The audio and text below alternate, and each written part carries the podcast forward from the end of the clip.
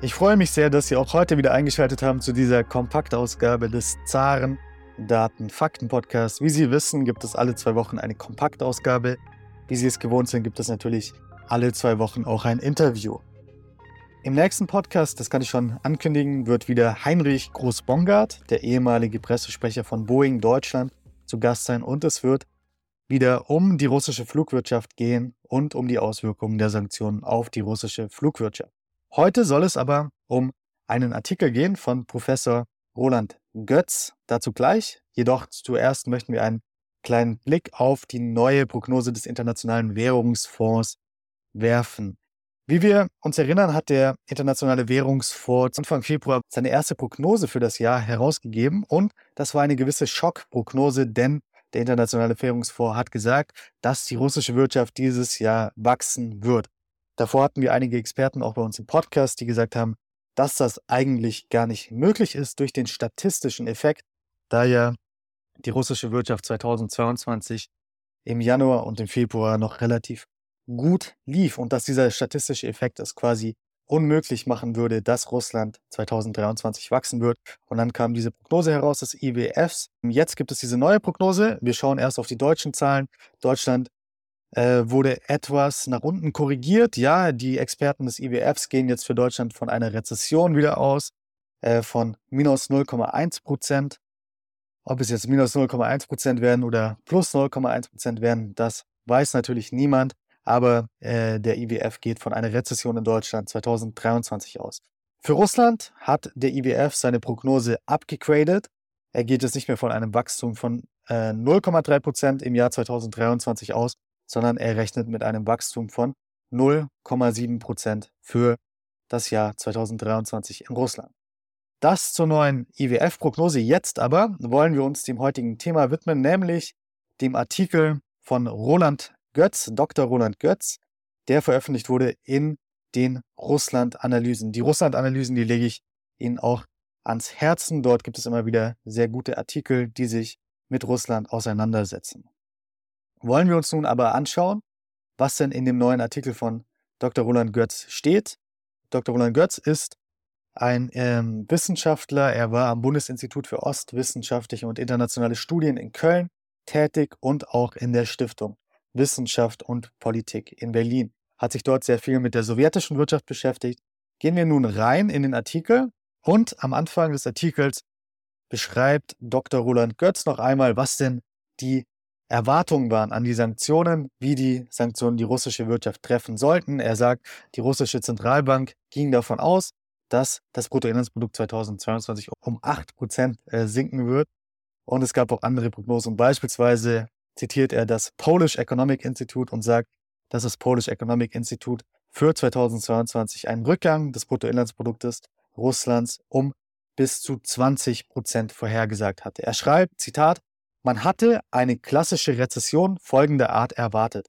Ein starker Rückgang des Exports verursacht eine Abwertung der Währung, einen Ansturm der Bevölkerung auf die Banken, einen sogenannten Bank Run und eine daraus resultierende Krise des Bankensystems.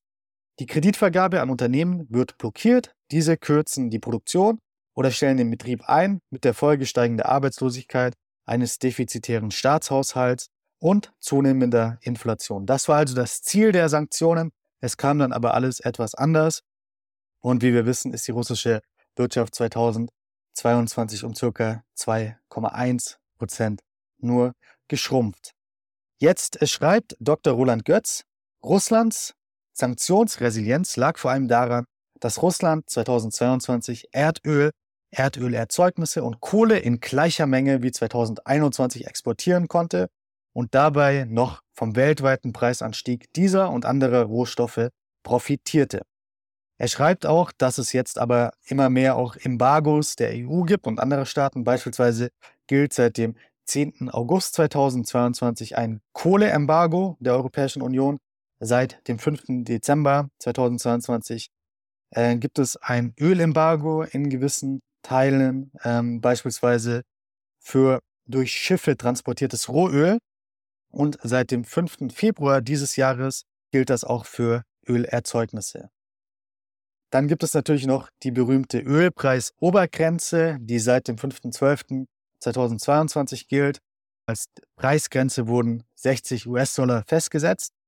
Ähm, und äh, Roland Götz schreibt, dass die Exporterlöse Russlands 2022 diejenigen von 2021 um 14 Prozent ähm, überstiegen. Das heißt, das waren insgesamt 78 Milliarden US-Dollar.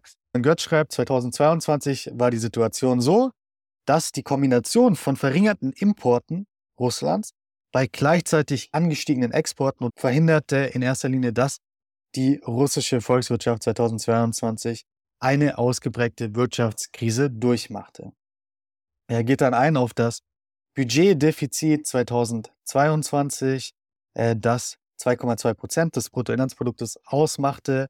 2021 war noch ein Überschuss erzielt worden ähm, und die ähm, Verschuldung des russischen Staates stieg etwas, vor allem durch die innere Verschuldung. Die Auslandsverschuldung wurde aber auch 2022 weiter abgebaut. Roland Götz geht dann auch auf die sogenannten real verfügbaren Einkommen ein. Er sagt, dass ähm, die real verfügbaren Einkommen 2022 in Russland trotz eines Bruttoinlandsproduktrückgangs um 2% nur um 1% äh, gesunken sind. Dafür verantwortlich sind laut äh, Dr. Roland Götz gewisse Sonderzahlungen. Das ist ähm, natürlich interessant, äh, warum 2022 quasi dieser Crash ausgeblieben ist, den die Experten erwartet haben. Ähm, aber wir wollen jetzt auch einen Blick in die Zukunft werfen, denn die Prognosen, schreibt Dr. Roland Götz, gehen für 2023 wieder weit auseinander. Beispielsweise gibt es ähm, die EBRD, die European Bank for Reconstruction and Development, die von einem weiteren Bruttoinlandsprodukt Rückgangs Russland um 3% ausgeht im Jahr 2023. Ähm, er schreibt dann eben auch, dass es äh, Redakteure der Wirtschaftszeitschrift Expert gibt, Tatjana Gurova und Peter Skoro-Bogati. Die halten es für möglich, dass Russlands Wirtschaftsleistung ab 2023 für mehrere Jahre jährlich um 7 bis 10 Prozent zunehmen könnte. Äh, ich habe diesen Artikel dann auch nochmal gelesen. In dem Artikel wird gesagt, dass für 2023 diese Experten ein Wachstum zwischen 4 und 6 Prozent erwarten und ab 2024 dann könnte es äh, sogar ein Wachstum geben von 7 bis 10 Prozent. Das ist natürlich äh, etwas, was wir noch gar nicht gehört haben bis jetzt. Äh, das höre ich wirklich zum ersten Mal, auch jetzt im Podcast.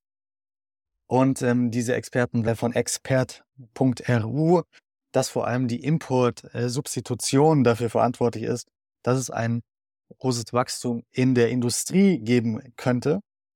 Und äh, die Experten gehen auch darauf ein, dass die Geldmenge in Russland, die Geldmenge M2, stark gewachsen ist. Und äh, ja, das werden wir weiterhin im Auge behalten. Roland Götz schreibt dann aber als ähm, seine Conclusio, als sein Fazit im Artikel, dass die staatlichen Ausgaben Russlands vor allem ähm, im Militärbereich zunehmen werden, also Waffenproduktion etc., während der private Konsum abnehmen wird. Er schreibt, Zitat, auch der Spielraum der Investitionen für zivile Zwecke wird geringer werden. Russlands Volkswirtschaft wird sich so zunehmend in eine Kriegswirtschaft verwandeln, die zwar nicht kollabieren, aber langfristig von Stagnation geprägt sein wird. Das ist die Analyse von Dr. Roland Götz. Wir behalten die Situation weiterhin im Auge. Falls Ihnen dieser Podcast gefällt, falls Sie etwas aus diesem Podcast mitnehmen, dann lassen Sie uns doch gerne eine gute Bewertung da. Wir freuen uns über Feedback, wir freuen uns über gute Bewertungen und bis zum nächsten Mal. Wie gesagt, beim nächsten Mal gibt es wieder ein Interview, wieder mit Heinrich Groß-Bongard, dem Luftfahrtexperten. Bis dahin haben Sie eine produktive Woche.